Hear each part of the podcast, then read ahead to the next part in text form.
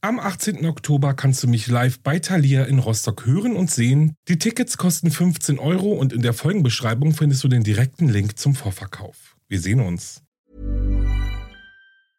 Hey, I'm Ryan Reynolds. At Mint Mobile, we like to do the opposite of what Big Wireless does. They charge you a lot, we charge you a little. So naturally, when they announced they'd be raising their prices due to inflation, we decided to deflate our prices due to not hating you. That's right. We're cutting the price of Mint Unlimited from $30 a month to just $15 a month. Give it a try at mintmobile.com slash switch. $45 upfront for three months plus taxes and fees. Promo rate for new customers for limited time. Unlimited more than 40 gigabytes per month. Slows. Full terms at mintmobile.com. Hey, it's Ryan Reynolds, and I'm here with Keith, co-star of my upcoming film, If, only in theaters May 17th. Do you want to tell people the big news? All right, I'll do it. Sign up now and you'll get unlimited for $15 a month in six months of Paramount Plus Essential Plan on us. Mintmobile.com slash switch. Upfront payment of $45 equivalent to $15 per month. Unlimited over 40 gigabytes per month. Face lower speeds. Videos at 480p. Active Mint customers by 531.24 get six months of Paramount Plus Essential Plan. Auto renews after six months. Offer ends May 31st, 2024. Separate Paramount Plus registration required. Terms and conditions apply if rated PG.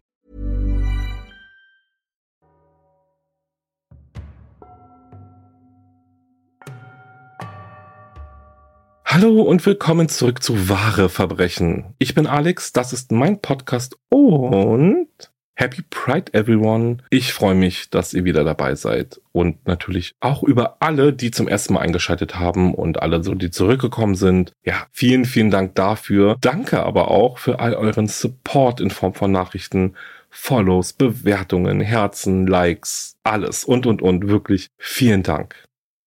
Ich bin zurück mit einer neuen Folge, mit einem neuen Fall und dieser ist, wie ich finde, wirklich sehr tragisch und macht mich auf jeden Fall auf eine Art echt wütend.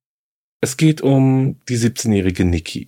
Sie trifft den 25-jährigen David. Er gibt ihr seine Jacke, weil es kalt draußen ist, und einen Schluck Wodka aus seiner Flasche, dass sie sich aufwärmen kann.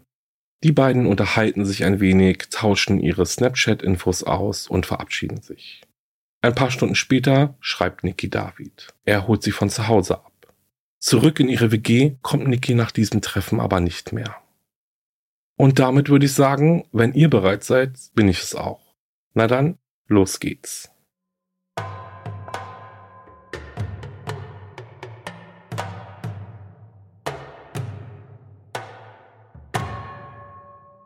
Abgesehen von der Tatsache, dass sie transgender war, war die 17-jährige Nikki Kuhnhausen in vielerlei Hinsicht ein ganz normales Teenager-Mädchen. Sie liebte Haare und Make-up, verfolgte die Popkultur und verbrachte ihre Freizeit mit ihren Freunden und ihrer Familie. Von klein auf, als sie in Vancouver aufwuchs, war sich Nikki ihrer Identität immer sicher. In den Augen ihrer Familie gab es nie einen Zweifel daran, dass es die Wahrheit war, wenn Nikki ihnen sagte, Sie sei ein Mädchen. Es gibt Bilder aus ihrer Kindheit, auf denen Nikki eine blonde Perücke trägt, die sie sich von ihrer Babysitterin geliehen hat. Und als sie sich den Arm brach, bestand sie auf einen rosa Gips. Ihre Familie und Freunde unterstützten sie immer und nannten sie mit ihrem Wunschnamen Nikki statt mit ihrem Geburtsnamen. Ihre Mutter Lisa Woods förderte Nickys Vorliebe für Rosa und alles, was mädchenhaft ist. In der sechsten Klasse beschloss Nikki, sich jetzt transgender zu outen, um ihr Leben öffentlich als Mädchen leben zu können. Sie wollte nicht nur vor ihrer Familie und Freunden Nikki sein. Sie wollte, dass jeder sie als Nikki kennt. Die meisten Menschen in Nickys Leben akzeptierten ihre Geschlechtsidentität. Für ihre Freunde war sie genauso ein Teenager wie sie selbst. Ihre Mutter Lisa erinnert sich daran, dass Nikki ihr erzählte, dass eine Gruppe von Cheerleadern Nikki bat, sie zu schminken, weil sie fanden, dass ihr Make-up so gut aussah. Tatsächlich waren Make-up und Haare eine Leidenschaft von Nikki. Als sie erwachsen wurde, war es ihr Traumberuf, Visagistin oder Hairstylistin für einen Prominenten wie Nicki Minaj zu werden. Wie die meisten Mädchen in ihrem Alter verbrachte Nikki einen Großteil ihrer Freizeit damit, in den sozialen Medien zu surfen und online zu posten. Sie liebte es, Selfies zu posten, denn viele Likes gaben ihr immer einen Vertrauensschub. Manchmal prahlte sie vor ihrer Mutter damit, dass sie auf Facebook berühmt sei und zeigte ihr, wie viele Likes ein neuer Beitrag oder ein Video bekommen hatte. Während ihrer gesamten Kindheit war Nikki immer ein Liebeskind gewesen. Jemand, der in der Schule nur in Schwierigkeiten geriet, wenn sie jemanden verteidigte, der gemobbt wurde. Aber während ihrer Highschool-Zeit begann sie zu kämpfen. Es fing langsam an, aber nach und nach verlor die 16-jährige Nikki die Kontrolle über ihr Leben. Ihre Freunde bemerkten, dass sie nicht immer pünktlich zum Bus kam, und es gab Tage, an denen sie nicht in der Schule erschien. Sie antwortete nicht mehr so oft auf SMS und ihr Verhalten und ihre Launen wurden unberechenbar. Sie und ihre Mutter standen sich immer noch nahe, und auch Lisa bemerkte die Veränderung im Verhalten ihrer Tochter. Aufgrund der engen Beziehung, die sie und Lisa hatten, gestand Nikki, was ihr Problem war. Sie war süchtig nach Methamphetamin und hatte Schwierigkeiten zu funktionieren, wenn sie nicht high war. Mehrere Monate lang versuchte Lisa Nikki zu einer Entziehungskur zu bewegen, damit sie nüchtern werden konnte. Aber keiner ihrer Versuche funktionierte. Dann, im Jahr 2018, hätte Nikkis Drogensucht sie fast umgebracht. Während sie auf der Arbeit war, erhielt Lisa einen Anruf von einem Polizisten, der ihr mitteilte, dass Nikki im Krankenhaus lag, nachdem sie sechsmal angeschossen worden war. Lisa verließ die Arbeit und eilte zum Krankenhaus. Doch als sie dort ankam, war sie schockiert, dass es Nikki gut zu gehen schien. Sie lag in ihrem Krankenhausbett, perfekt geschminkt, frisiert, scherzte und machte Fotos mit ihren Freundinnen. Es stellte sich heraus, dass Nikki bei einem Streit um die Drogen angeschossen worden war, aber sie hatte unglaubliches Glück gehabt. Ihre sechs Schusswunden befanden sich in den Beinen, im Hals und im Bauch, aber keine größeren Blutgefäße oder Nerven waren getroffen worden. Insgeheim hoffte Lisa, dass dies eine Art Weckruf für Nikki sein würde, dass sie erkennen würde, was für ein Glück sie hatte, noch am Leben zu sein und aufhören würde, ihr Leben damit zu vergeuden, high zu werden und sich mit gefährlichen Menschen einzulassen.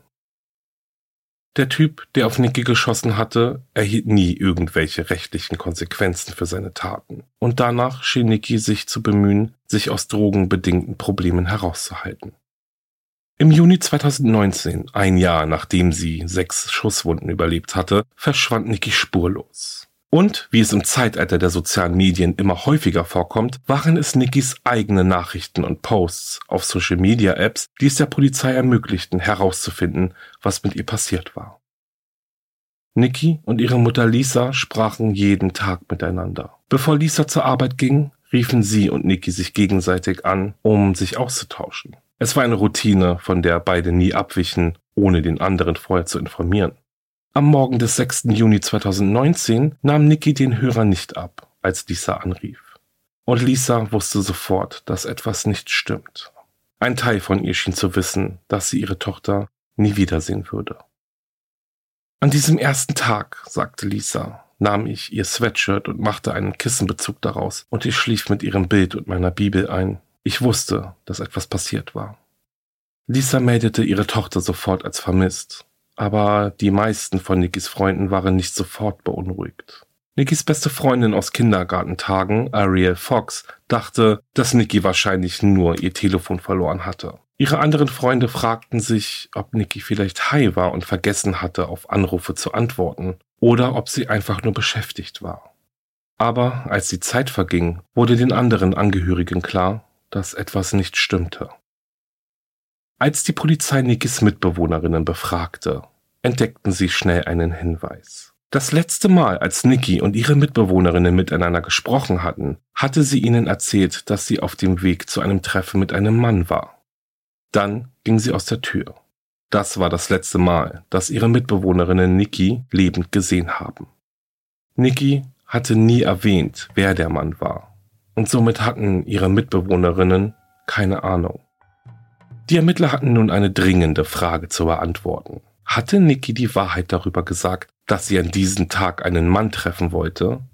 Wenn ja, war es wichtig, dass sie die Identität des Mannes so schnell wie möglich herausfanden. Entweder war er die letzte Person, die sie lebend gesehen hatte und konnte weitere Informationen über ihren Aufenthaltsort liefern, oder er war der Grund für ihr Verschwinden. Durch Nickys Snapchat-Nachrichten fand die Polizei den Namen des geheimnisvollen Mannes heraus. David Bognadov. Mit 25 Jahren war er acht Jahre älter als die minderjährige Nikki und arbeitete in einem Bauunternehmen, das seiner Familie gehörte. Aus den Snapchat-Unterhaltungen zwischen Nikki und David geht hervor, dass er sie am Tag ihres Verschwindens gegen 5 Uhr morgens abgeholt hat. Es war offiziell. David Bognadov war die letzte Person, die Niki lebend gesehen hat. Und sofort wurde er zum Hauptverdächtigen im Fall ihres Verschwindens. Polizeibeamte wurden zu Davids Wohnadresse geschickt, aber es gab keine Spur von ihm. Sie hinterließen Karten mit Kontaktnummern in der Hoffnung, dass er zurückrufen würde. Das tat er nie. Die Beamten riefen wiederholt Davids Nummer an und schickten ihm Nachrichten auf Snapchat, aber er antwortete nicht. Tatsächlich gab es überhaupt kein Lebenszeichen von ihm. Es war, als ob sich David genau wie Nikki einfach in Luft aufgelöst hätte. Die ermittelnden Behörden konnten keine der beiden Personen ausfindig machen und auch nach Wochen gab es keine weiteren Hinweise auf Nickys Verbleib. Erst als Nicky bereits seit vier Monaten als vermisst galt, meldete sich David bei der Polizei und teilte mit, dass er die Nachrichten, die sie ihm hinterlassen hatten, aufgrund von Problemen mit seinem Telefon erst jetzt erhalten hatte. Am 2. Oktober erschien David Bognadow bei der Polizei von Vancouver, um mit Detective David Jansen ein aufgezeichnetes Interview zu führen. In seinen eigenen Worten beschrieb er, wie er Nikki am 6. Juni zum ersten Mal traf, nachdem er sie um drei Uhr morgens allein durch die Straßen von Vancouver laufen sah. David war mit seinen Brüdern auf einer Party, aber als er bemerkte, dass Nikki allein war, ging er auf sie zu. Ich habe ihr meine Jacke angeboten, weil es draußen wirklich kalt war, erzählt David dem Detective. Ich sagte, willst du etwas Wodka? Ich habe nämlich welchen. Wenn du etwas trinken willst, um dich ein bisschen zu entspannen. Und Nikki sagte, klar. Also gab ich ihr die Flasche, damit sie sie mitnehmen konnte. Ich habe ihr dann meinen Snapchat-Namen gegeben, weil ich mein Handy nicht dabei hatte. Laut David ging er nach dem Gespräch zurück zu seinen Brüdern und Nikki machte sich mit der Flasche Wodka, die er ihr gegeben hatte, auf den Weg. Nur ein paar Stunden später, gegen 5 Uhr morgens, erhielt David eine Nachricht von Nikki auf Snapchat. Sie nannte ihm die Adresse, unter der sie wohnte, und David erklärte sich bereit, sie dort abzuholen. Wenig später fühlte sich Nikki wohl genug, um David zu sagen, dass sie transgender ist, aber er war nicht so akzeptierend wie die anderen Menschen in ihrem Leben. Und so erinnert sich David an das Gespräch. Wir haben einfach in der Einfahrt geparkt und ein bisschen geplaudert. Und dann hat sie mir gesagt, dass sie keine sie ist. Ich war schockiert, als ich das erfuhr und fühlte mich einfach unwohl und sehr, sehr gestört. Ich bat sie aus dem Auto auszusteigen, denn das war mir wirklich unangenehm. Sie stieg einfach aus dem Auto und ich fuhr los. Nachdem er die Details dieses Gesprächs mit den Ermittlern geteilt hatte, wurde David plötzlich sehr viel vager in Bezug auf das, was passiert war. Er sagte einfach, dass er Nikki das letzte Mal gesehen hatte, als sie auf seine Bitte hin aus dem Auto ausgestiegen war. Obwohl er die Details vage hielt, gab es eine Sache, auf die David immer wieder bestand. Etwas, vor dem er sicher sein wollte, dass die Strafverfolgungsbehörden es mitbekamen. Er war absolut angewidert, als er erfuhr, dass Nikki transsexuell war. Für mich, sagt David, ist es sogar beunruhigend, wenn ich in der Nähe einer schwulen Person bin oder einer bisexuellen oder transsexuellen Person oder was anderes. Ich war einfach angewidert und habe sie gebeten, einfach zu verschwinden. So beschrieb die Staatsanwältin von Clark County Kristen Arnott später Davids Haltung gegenüber Nikki in einem seiner Verhöre. David ging aus sich heraus, um sicherzustellen, dass die Befrager wussten, dass er jeden, der Teil der LGBTQI-Plus-Gemeinschaft war, ekelhaft fand. Für die Strafverfolgungsbehörden waren seine wiederholten transphobischen und homophoben Äußerungen sehr interessant, auch wenn David sagte, dass er Nikki nicht verletzt hatte. Wenn David nicht die Wahrheit darüber sagte, dass Nikki aus seinem Auto stieg, hatte er ein klares Motiv, sie zu verletzen. David beendete das Verhör mit den Worten, ich wünschte, ich könnte euch mehr helfen, aber ich, ich weiß es nicht. Ich bin kein Mensch, der, ich bin nicht einmal ein gewalttätiger Mensch. Wisst ihr? Gar nichts.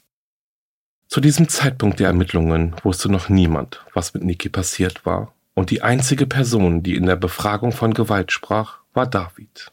Aber es gab keine Beweise dafür, dass David nicht die Wahrheit sagte, und nach dem Ende der Befragung durfte er die Polizeiwache in Vancouver verlassen. Niki war schon seit sechs Monaten als vermisst gemeldet, als ein Anruf von jemandem kam, der auf dem Large Mountain wanderte.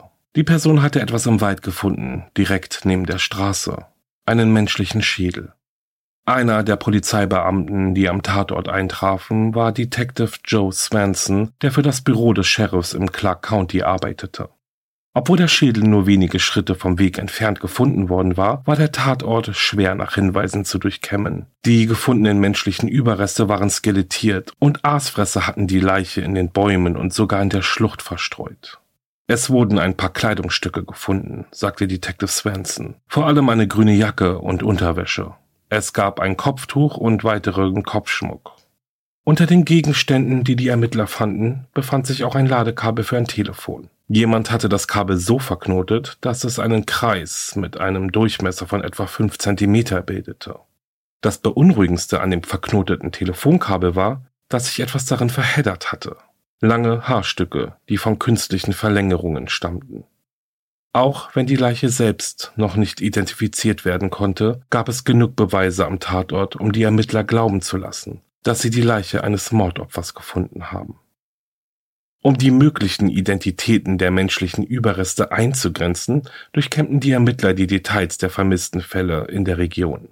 Niki Kuhnhausens Verschwinden hatten sie bereits auf dem Radar, denn sie war seit sechs Monaten verschwunden und die Spur war kalt geworden. Doch wieder einmal brachten Nikis Aktivitäten in den sozialen Medien die Ermittlungen voran. Die Ermittler durchsuchten ihre markierten Fotos und Online-Posts nach den Gegenständen, die in der Nähe der Leiche gefunden worden waren. Bald hatten sie einen Treffer. Mehrere der Kleidungsstücke waren im Besitz von Nikki gewesen. Eine Woche später bestätigte eine Analyse der Zahndaten des Schädels die Ergebnisse. Sie hatten die Leiche von Nikki Kuhnhausen gefunden. Die gerichtsmedizinische Untersuchung ergab, dass das verknotete, mit dem Haar verhedderte Ladekabel tatsächlich die Mordwaffe gewesen war. Kurz nach ihrem Verschwinden war Nikki erdrosselt und im Wald entsorgt worden.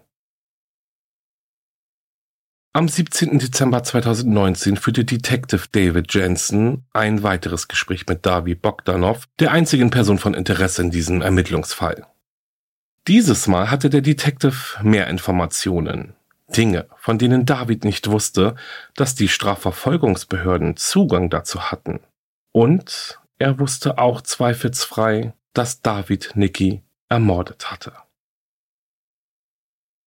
Während dieses Gesprächs erwähnte Detective Jensen etwas, das David bei der ersten Befragung gesagt hatte.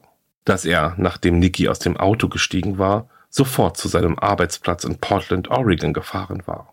Bei der ersten Befragung hatte Detective Jensen nicht beweisen können, dass diese Behauptung falsch war. Nach allem, was er wusste, war David aber an diesem Tag wirklich zur Arbeit gefahren. Jetzt aber wusste der Detective, dass David nicht nur nicht zur Arbeit gefahren war, sondern dass er nach Nickys Verschwinden monatelang nicht mehr gearbeitet hatte. Er hatte sogar das Land verlassen. Also, sagte Detective Jensen, als wir uns unterhielten, hatte ich nicht den Vorteil, dass ich alle deine Telefonaufzeichnungen hatte. Aber jetzt haben wir eine erste Analyse gemacht. Du bist also weggefahren und dann nach Osten gefahren, raus aus dem Large Mountain. Was ist auf dieser Reise passiert? Davids Telefonaufzeichnungen verrieten dem Detective, dass er an diesem Morgen gar nicht nach Portland gefahren war. Stattdessen war er mit dem Auto in die entgegengesetzte Richtung gefahren und hatte eine einstündige Rundfahrt über abgelegene Holzfällerstraßen im Large Mountain unternommen. Nach Detective Jensens Fragen schwieg David einen Moment lang, bevor er sagte, dass er mit seinem Anwalt sprechen wolle. Okay, in Ordnung, sagte der Detective. Du bist heute wegen Mordes an Niki Kuhnhausen verhaftet, deren Überreste gefunden wurden und die erwürgt wurde. David wird des Mordes zweiten Grades und der böswilligen Belästigung angeklagt. In dem Bundesstaat Washington wird der Straftatbestand der böswilligen Belästigung jetzt auch als Hassverbrechen bezeichnet. Nachdem sie so viele Monate in der Gewissheit verbracht hatte, dass Nikki etwas Schreckliches zugestoßen war, war der Fund von Nickys Leiche immer noch ein Schock für ihre Mutter Lisa. Detective Jensen, der von Anfang an an dem Fall beteiligt war, war derjenige, der ihr die Nachricht überbrachte. Er wollte David verhaften, bevor er Lisa erzählte, was mit Nikki passiert war, damit er einen kleinen Schlussstrich ziehen konnte. Und das ist es, woran sich Lisa von diesem Moment erinnern kann. Ich fiel auf die Knie und fing an zu schreien. Und Detective Jensen kam herein und hielt mich fest, bis ich mich wieder beruhigt hatte. Nachdem ich mich beruhigt hatte, sagte der Detective zu mir, ich wollte sicher gehen, dass er angeklagt und hinter Gittern ist, bevor ich zu Ihnen komme und es Ihnen sage. Einige Tage nach Davids Verhaftung machte Lisa ihre Ansichten auf einer Pressekonferenz deutlich. Ich glaube, er hat sie getötet, weil sie transsexuell war, sagte sie. Ich glaube das von ganzem Herzen. Zwei Wochen bevor David Bogdanov im Jahr 2021 vor Gericht stehen sollte, machte er der Staatsanwaltschaft eine schockierende Enthüllung. Die Geschichte, die er vor Gericht erzählen wollte, war völlig anders als die, die er bei der Polizei erzählt hatte. Und er wollte sich dem Gerichtssaal stellen und sie mit seinen eigenen Worten erzählen. Das Eröffnungsplädoyer der Verteidigung machte ihren Standpunkt deutlich. Sie argumentierten, dass David in Notwehr gehandelt und sich nur selbst geschützt hatte, als er Nikki tötete. David selbst war ihr Hauptzeuge. Die ersten Teile von Davids Geschichte stimmten mit dem überein, was er in seinem ersten Interview gesagt hatte. Er war mit Nick im Auto gewesen und sie hatte ihm offenbart, dass sie transgender ist. Ich stand unter Schock. Ich fühlte mich einfach betrogen. Ich flippte aus, stieß sie zurück und flippte aus. Du hast mir nicht gesagt, dass du ein Kerl bist. Und fing an, sie anzuschreien, dass sie ein ekelhaftes Stück Scheiße ist. Selbst vor Gericht scheute David nicht davor zurück, Nickys Geschlechtsidentität als ekelhaft zu bezeichnen. Er wollte nicht, dass irgendjemand auch nur eine Sekunde lang glaubt, dass er Transgender unterstützt. Auch wenn das bedeutete, die Sympathie der Geschworenen zu verlieren. Devin Davis Williamson, einer der Mitbegründer der Justice for Nikki Task Force, kommentierte das Bild, das durch Davids Geschichte gezeichnet wurde. Das ist eine Geschichte, die sich immer wieder abspielt. Wenn Transpersonen verschwinden, werden sie normalerweise tot aufgefunden. Wenn in unserer Kultur und in unserem Land eine Transperson getötet wird, kommt es meistens nicht zu einer Verhaftung. Wir denken, dass nur bei etwa 30 Prozent der ermordeten Transpersonen jemand verhaftet und strafrechtlich verfolgt wird. Laut Davids Aussage nahm die Situation erst dann eine gewalttätige Wendung, als er Nikki aufforderte, sein Fahrzeug zu verlassen, so dass er sie in Selbstverteidigung verletzte. Sie hat irgendwie ihren Fuß gehoben, sagte David, um zu versuchen, mich mit ihrem Fuß von der Beifahrerseite zu treten, und sie springt einfach auf und geht zur Mittelkonsole zu meiner Waffe. Ich denke, ich wurde ja gerade von dieser Person getäuscht und dass diese Person high auf Meth ist. Und alles, was ich denken kann, ist, oh mein Gott, ich werde gleich erschossen. Um Niki daran zu hindern, nach der Waffe zu greifen, sagte David vor Gericht, dass er versuchte, sie zurückzuhalten, indem er sich an ihrer Kleidung festhielt.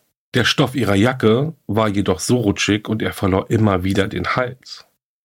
In seiner Panik dann griff er nach einem Handyladekabel, das er in der Nähe hatte liegen sehen. Es war dasselbe Kabel, das in der Nähe von Nikis Leiche gefunden worden war, in einer Schlaufe verknotet und mit einigen ihrer Haarverlängerungen, die sich noch darin verheddert hatten. David sagte, dass er das Telefonkabel zunächst um Nikis Oberkörper gewickelt hatte, aber als sie sich weiter wehrte, rutschte es ab und wickelte sich stattdessen um ihre Kehle. Ich packe das Kabel und lege es um sie, sagt er und ziehe sie so zurück und halte sie davon ab, nach vorne zu gehen, zur Waffe. Die ganze Zeit über versucht sie, sich gegen mich zu wehren, greift nach hinten und kratzt mir ins Gesicht und versucht mir die Augen auszustechen. Als er dann gefragt wurde, ob es während der Auseinandersetzung einen Punkt gab, an dem Nikki aufgehört hätte zu kämpfen, gab David zu, ja.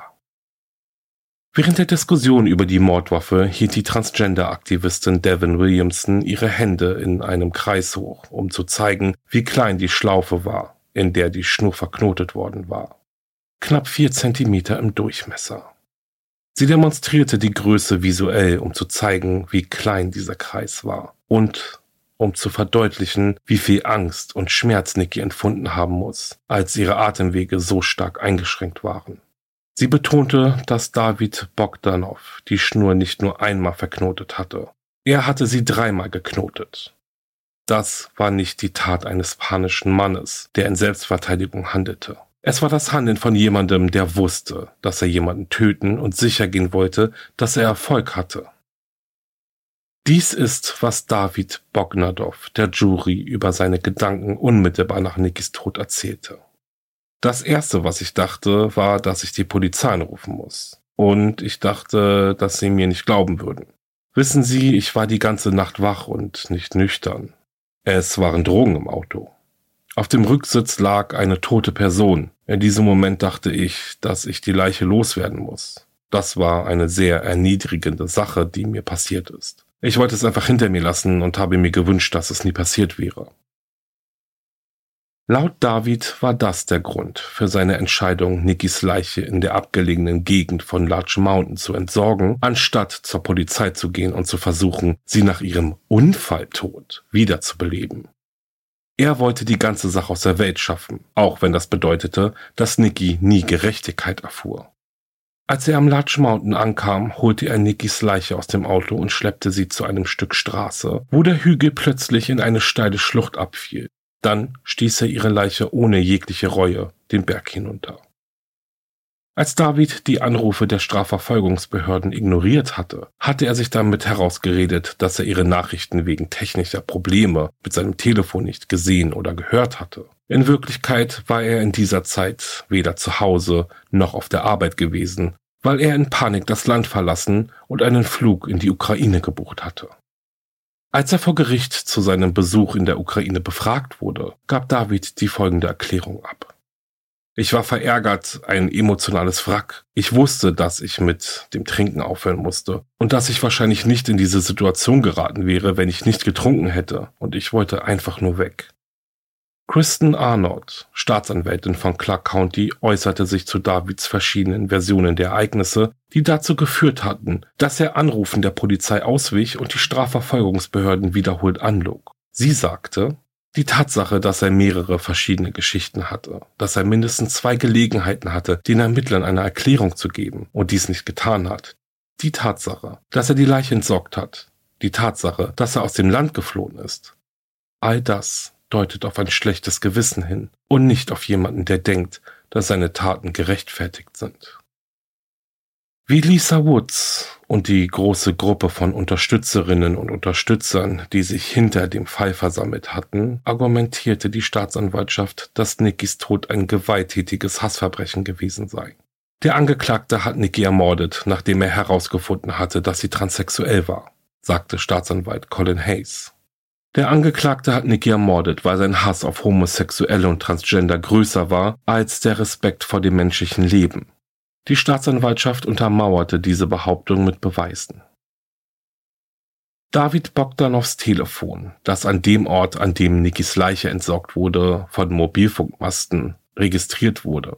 Die Kommunikation zwischen Niki und David auf Snapchat und das sorgfältig verknotete Ladekabel, das in der Nähe von Nikis Leiche gefunden wurde. Davids wiederholte hasserfüllte Äußerungen über die Transgender-Gemeinschaft dienten als eigene Beweise. Ebenso wie die Art und Weise, wie er die Strafverfolgungsbehörden angelogen und ihren Anrufen ausgewichen war. In ihrem Schlussplädoyer vor Gericht sagte Kristen Arnott, Davids Motivation war die ganze Zeit sein Hass, seine Wut, seine Scham, weil er herausgefunden hatte, dass Nikki transgender ist. Es geht nicht um Angst. In diesem Fall geht es nicht um Selbstverteidigung. Die Verteidigung widersprach den Behauptungen der Staatsanwältin in ihrem eigenen Plädoyer und sagte, Niki Kuhnhausen ist heute nicht hier, nicht weil sie transgender war, sondern weil sie Herr Bogdanow in eine lebensgefährliche Situation gebracht hat. David Bognadows Verteidigungsteam stützte sich stark auf das Argument, dass David durch Nikki in Gefahr gewesen sei und nicht umgekehrt. Nach drei Tagen sorgfältiger Beratung waren die Geschworenen bereit, ihre Entscheidung bekannt zu geben. Sie teilten Richter Gregerson mit, dass sie sich einstimmig auf ein Urteil einigen konnten. Und dies war ihr Urteil. Wir, die Geschworenen befinden den oben genannten Angeklagten des Verbrechens des Mordes zweiten Grades schuldig, wie im ersten Anklagepunkt angeklagt. Wir, die Geschworenen, befinden den oben genannten Angeklagten des Verbrechens der böswilligen Belästigung schuldig. Nach der Befürchtung, dass die Geschworenen durch David Bognadows Behauptung der Selbstverteidigung gespalten sein würden, war es eine Erleichterung für alle, die Nikki und ihre Familie unterstützt haben. Die Transgender- und LGBTQIA-Plus-Gemeinschaft sowie Verbündete auf der ganzen Welt hatten den Fall genau verfolgt. Ein Schuldspruch war mehr als nur ein Sieg für die Staatsanwaltschaft. Es war ein Zeichen dafür, dass sich die Dinge ändern und dass die Täter von Hassverbrechen nicht immer der Justiz entkommen können, indem sie ihre eigene Bigotterie als Verteidigung für ihre Taten benutzen. Nikis Mutter Lisa beantragte, dass der Richter die höchstmögliche Strafe für David Bognadov verhängt. In ihrer Erklärung über die Auswirkungen auf das Opfer sprach sie all die Dinge an, die David ihr und Nikki genommen hatte. Sie würde nie erleben, wie Nikki die Highschool abschließt. Sie würde nie erleben, wie sich ihre Tochter verliebt oder heiratet. Richter Gregerson stand auf, um eine emotionale Ansprache im Gerichtssaal zu halten, die fast eine Viertelstunde dauerte. Er beschrieb den Fall als Beschwörung alter Kindheitslegenden über den Boogeyman, über Vertrauen, das schrecklich schiefgelaufen ist, während er sichtlich damit kämpfte, seine Tränen zurückzuhalten. Bevor er das Urteil verkündete, sagte Richter Gregerson, die Bewegung hin zu etwas, das der Gerechtigkeit ähnelt, kann als ein Schritt in der größeren Gesamtbewegung gesehen werden, von der Dunkelheit zum Licht. Nach Ansicht dieses Gerichts kann und sollte das das Vermächtnis von Niki Kuhnhausen sein. David Bogdanov wurde sein Urteil verkündet. Es war die härteste Strafe, die der Richter verhängen konnte. 19 Jahre Gefängnis für den Mord an Nikki und ein Jahr für böswillige Belästigung. Der Staatsanwalt von Clark County, Colin Hayes, kommentierte die Härte des Urteils mit den Worten, obwohl es die Höchststrafe war, erscheint es nicht unbedingt wie eine lange Zeit, wenn man bedenkt, was er Nikki und Nickys Familie genommen hat. Trotz ihrer Trauer war Lisa Woods zufrieden, dass der Gerechtigkeit Genüge getan worden war. Sie war nur ein Baby, sagte sie und meinte damit Nikki. Sie war noch ein Teenager. Er hat ihr das Leben genommen und er hat die Höchststrafe bekommen. Und das hat er auch verdient. Als David hinter Gittern saß, setzten Lisa Woods und die Gruppe von Menschen, die sich für Nikki und andere Transgender-Opfer von Gewaltverbrechen eingesetzt hatten, ihren Kampf fort, um etwas zu ändern. Es war zu spät für sie, um Nikki zu retten. Aber sie hatten das Gefühl, dass sie etwas tun konnten, um andere Transgender und LGBTQIA-Plus-Menschen in Zukunft zu schützen. Und schließlich zahlten sich ihre Bemühungen aus, als Nickys Gesetz im Bundesstaat Washington verabschiedet wurde. Nickys Law ist ein Gesetz, das verhindert, dass TäterInnen von Gewaltverbrechen die sexuelle Orientierung oder Geschlechtsidentität ihrer Opfer vor Gericht als Verteidigung nutzen können. Straftäter können ihre Taten nicht mehr damit verteidigen, dass sie jemanden aus Panik getötet oder geschädigt haben, nachdem sie herausgefunden haben, dass dieser Teil der LGBTQIA-Plus-Gemeinschaft ist. Umgangssprachlich wird dies ja oft als Transpanik oder Schwulenpanik Verteidigung bezeichnet. Und genau das hatte David Bogdanov versucht, wohlgemerkt im Jahr 2021. Und er war damit gescheitert. Jetzt kann sich niemand mehr der Justiz entziehen, indem er die Geschlechtsidentität seines Opfers für die Straftat verantwortlich macht. Ich bin froh, dass Nickys Law anderen Menschen helfen wird, sagte Lisa. Ich möchte, dass ihr Tod jemandem etwas bedeutet, der vielleicht in Erwägung zieht, einer anderen Transgender-Person weh zu tun. Lisa und Nikis Unterstützerinnen und Unterstützer hoffen immer noch, dass noch mehr Staaten und Länder auf der ganzen Welt Gesetze wie Nikis Law verabschieden. Obwohl Nikis Tod einen positiven Wandel im Umgang mit gewalttätigen Hassverbrechen gegen Transmenschen bewirkt hat, muss ihre Mutter Lisa immer noch in einer Welt leben, in der ihre Tochter nicht mehr am Leben ist. Ihr Sohn Alex hat ihr eine Halskette gebastelt, die einen Hohlraum für Nikis Asche enthält. So kann Lisa ihre Tochter immer an ihrem Herzen tragen. In einem Interview erklärte Lisa, dass Nikki in Erinnerung bleiben soll für ihre Loyalität gegenüber dem, woran sie geglaubt hat, dafür, dass sie sich selbst treu geblieben ist und dafür, dass sie ihrer Familie und ihren Freunden treu geblieben ist, egal was passierte. Bedingungslose Liebe für alle.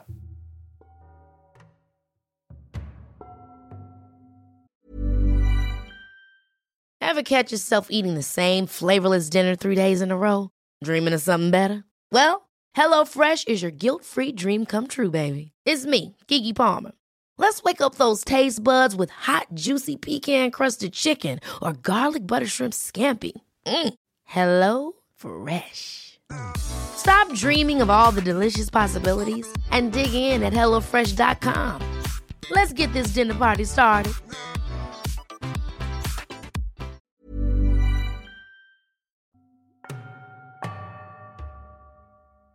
Und das war's mit diesem wirklich sehr, sehr tragischen Fall, wie ich finde. Niki Kuhnhausen, eine junge Frau, die ihr Leben noch vor sich hatte, in welchem sie es nicht immer leicht hatte. Sie hatte zu kämpfen mit Drogen, mit ihrer Identität und mit der Gesellschaft. Ja, und dann ist da noch David Bognadov.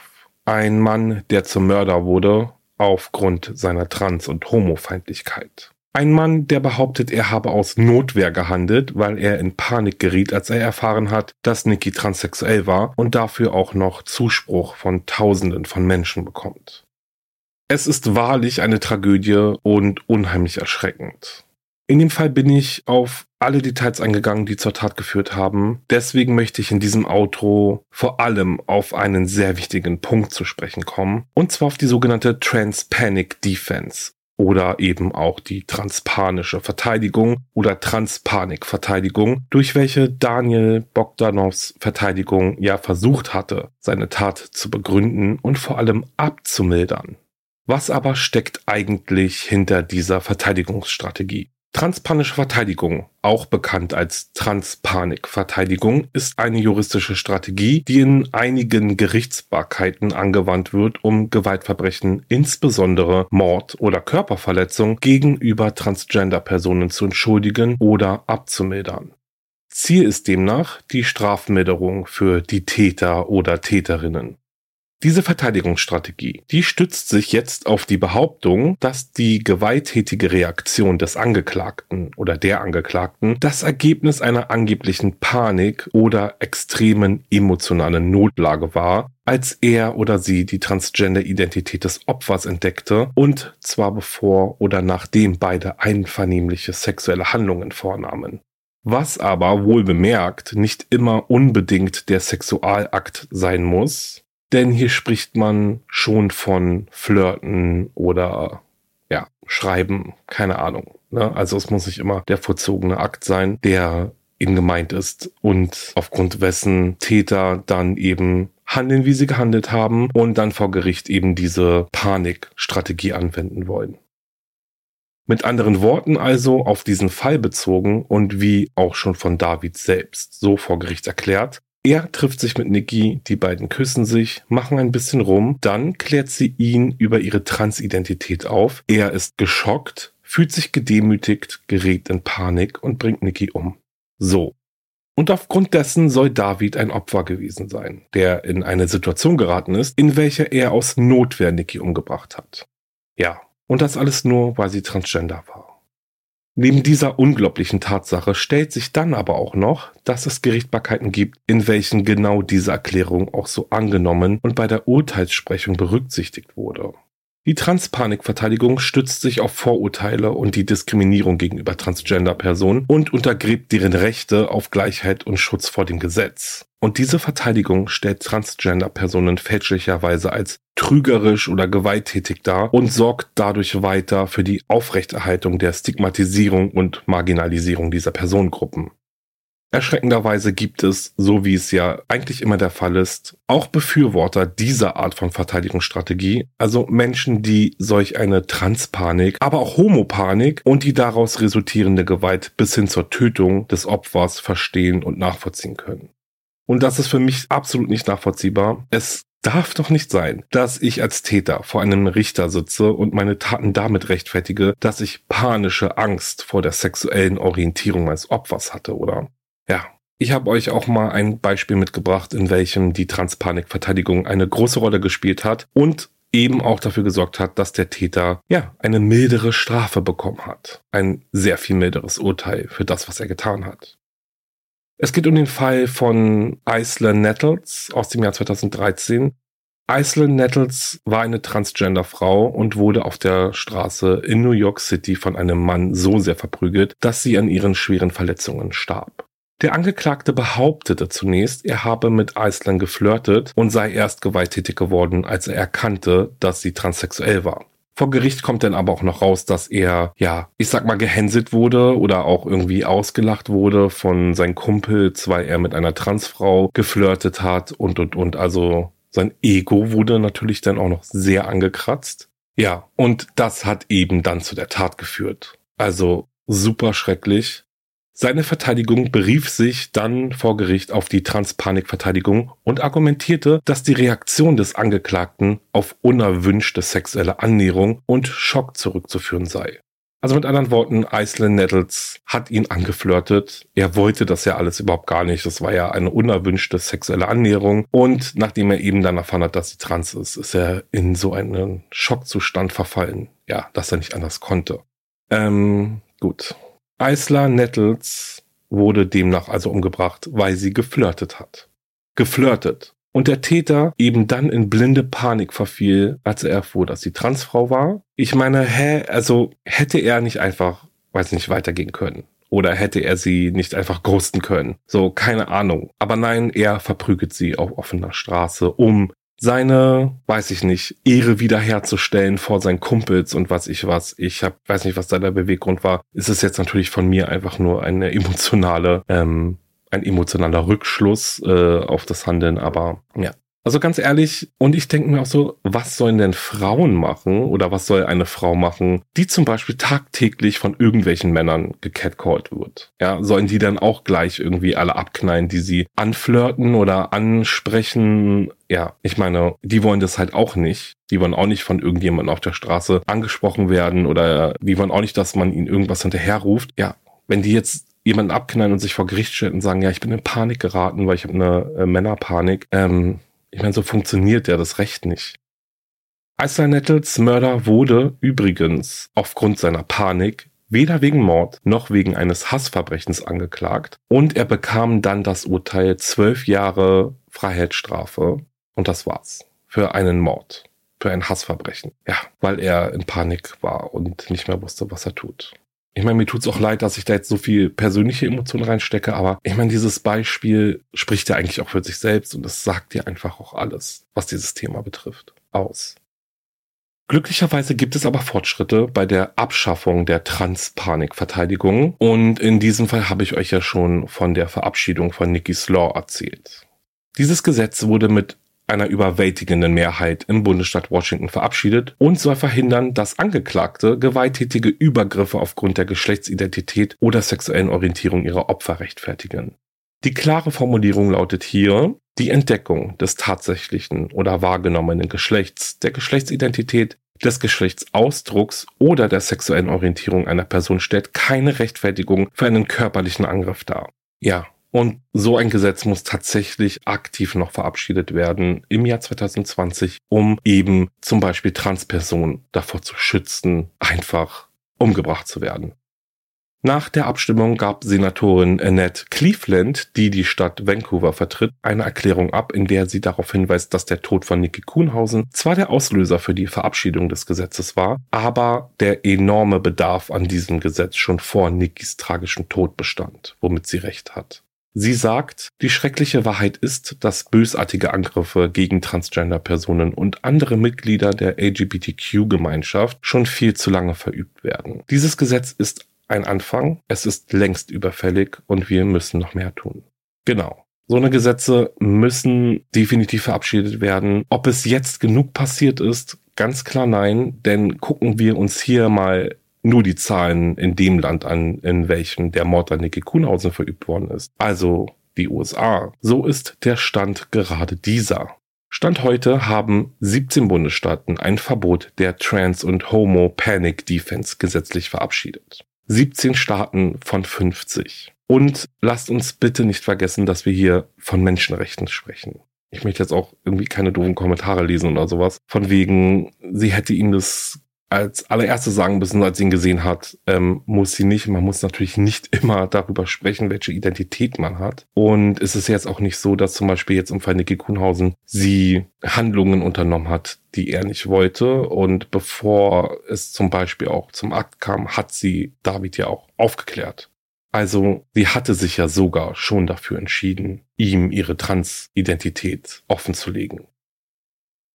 Die Statistiken über Gewalt gegen Transgender-Personen sind alarmierend. Nach Angaben der Human Rights Campaign wurden zwischen 2013 und 2021 mindestens 253 transgender und geschlechtsuntypische Personen in den Vereinigten Staaten durch Gewalt getötet. Die Opferschutzorganisation Der Weiße Ring bezieht sich in ihrem Bericht, den ihr übrigens in der Folgenbeschreibung findet, auf Statistiken des BKA, aus welchen hervorgeht, 204 transphobe Straftaten hat das BKA für 2020 dokumentiert. Darunter 40 Gewalttaten, doch die Dunkelziffer dürfte ungleich höher liegen. Denn viele Straftaten kommen nicht zur Anzeige. Der Grund dafür kann einer dieser sein, denn der Mut, Transfeindlichkeit anzuzeigen, sei zwar ein wenig gewachsen, weil einige einen Beitrag zur besseren Gesellschaft leisten wollen sagt Julia Monroe von der Deutschen Gesellschaft für Transidentität und Intersexualität. Allerdings seien viele auch gehemmt, Strafanzeige zu erstatten, weil sie weitere stressverursachende Situationen eher vermeiden wollen. Und das kennen wir zum Beispiel auch aus Beispielen, in denen Frauen davon sprechen, Opfer von sexueller Gewalt geworden zu sein. Ja, und wir erleben es ja auch gerade anhand eines aktuellen Beispiels wie teilweise mit solchen Aussagen, Anzeigen, Berichten umgegangen wird, auch von einer großen Masse. Ja, diese Hemmung ist eben da, denn Diskriminierung erlebten Transmenschen und Mitglieder der LGBTQI-Plus-Community in allen Lebensbereichen. Hinzu komme das Problem des Zwangsoutings. Eine Anzeige würde bedeuten, dass man sich offenbaren muss in seiner Geschlechtsidentität. Eine Transperson, die etwa im privaten Umfeld zum Beispiel noch nicht geoutet ist und das Transsein nur in einer vertrauten Community, in einer Art Doppelleben lebt und auf der Straße attackiert wird, die überlegt es sich dann nochmal besonders gut, ob sie bereit ist, Anzeige zu erstatten. Denn das würde ja einem Outing gegenüber der Familie zum Beispiel gleichkommen. Zudem geht der Weiße Ring auf eine Tatsache ein, die mich wieder einmal den Kopf schütteln lässt. Denn das Jahr 2020 war überhaupt das erste Jahr, in dem das BKA Kriminalität gegen das Geschlecht und die sexuelle Identität gesondert erfasst hat. Vorher fielen transphobe Straftaten unter jene gegen die sexuelle Orientierung. Lesbische, schwule und bisexuelle Menschen wurden dabei also mit trans- und intergeschlechtlichen Personen zusammengefasst. Die Straftaten gegen die sexuelle Orientierung fielen mit 578 ja ähnlich hoch aus wie 2019. Da waren es 576. Fasst man jetzt noch die Zahl mit der zu den transphoben Straftaten zusammen, ergibt sich ein Anstieg von 36 Prozent. Ja, ein Gewaltanstieg von 36 Prozent. Krass, oder? Bezug nehmend auf diesen Fall zeigen vor allem auch viele Kommentare auf Social Media Plattformen, wie viele diese Tat verurteilen, aber zum Teil sogar auch als gerecht empfinden. Und ich finde das so schlimm. Ja, da gibt's zum Beispiel diesen einen Kommentar, den muss ich euch jetzt hier irgendwie auch nochmal vorlesen. Ich habe ihn übersetzt. Ja, da schreibt nämlich ein User, hier ein Tipp, sag deinem Partner lieber vorher, dass du trans bist. Diese hier, also Nikki, die da auf dem Foto zu sehen ist, könnte noch am Leben sein. Und dann ein, ja, zerbrochenes Herz-Emoji. Und das ist so schlimm, also es ist so schlimm es auch klingt, aber dieser Kommentar ist noch einer der harmlosen. Okay. Ich würde nun aber langsam zum Ende kommen. Schaut gerne und unbedingt in die Folgenbeschreibung. Dort findet ihr diverse Artikel und Quellen zu dem Thema und auch Kontaktinformationen von Hilfestellen, an die ihr euch wenden könnt, wenn ihr von Gewalt und Queerfeindlichkeit betroffen seid. Ihr seid nicht allein, versprochen. Gut. Bevor ich mich jetzt gleich von euch verabschiede, springe ich mal in den Weird Crime der Folge. Dieser kommt nämlich jetzt hier an dieser Stelle und dann passt mal auf. Ein Hilfs-Sheriff der Louisiana Police erhielt eine Textnachricht von einer unbekannten Nummer, in der ihm der Verkauf von Crystal Mess angeboten wurde. Der Hilfs-Sheriff vereinbarte ein Treffen mit Dwayne, der am vereinbarten Ort nicht nur mit den Drogen, sondern auch mit zwei Schusswaffen ankam. Der Mann wurde umgehend verhaftet und wegen des Verkaufs von Drogen und des Besitzes von Schusswaffen vor Gericht gestellt. Oh je, ein Zahndreher mit Folgen, sag ich mal. Ja, Alrighty. Ich verabschiede mich jetzt von euch mit der riesengroßen Bitte, dass wenn euch mein Podcast gefällt und ihr es nicht schon längst getan habt, schreibt bitte eine liebe Bewertung, wo auch immer es geht, vergibt Sterne und was auch immer. Damit unterstützt ihr mich und vor allem wahre Verbrechen, also diesen Podcast wirklich sehr. Folgt mir auch sehr gerne auf Instagram. Dort findet ihr mich unter wahre-verbrechen-podcast oder unter wahre Verbrechen Podcast. Flutet meine Pinwand mit Herzen und seid euch sicher, ich sehe das und bin euch unheimlich dankbar dafür. Vielen Dank, wirklich. Schreibt mir auch gerne unter dem entsprechenden Post oder jetzt neu auch via Spotify, was eure Gedanken zu dem Fall sind. Ich finde es immer super spannend, das zu lesen. Und ich weiß, dass viele andere das genauso spannend finden. Ich freue mich auf die nächste Folge mit euch. Bis dahin, Happy Pride und bleibt sicher.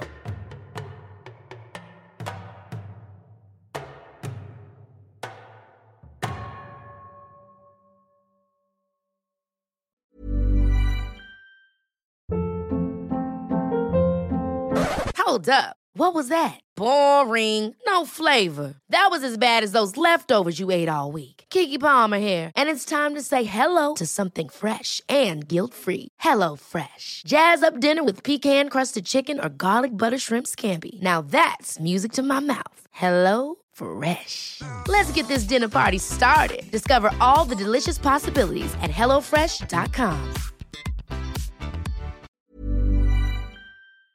Höre jetzt die vierte und alle anderen Staffeln meines True Crime Podcasts Steig nicht ein, exklusiv auf Podimo. Alle Infos findest du in der Folgenbeschreibung.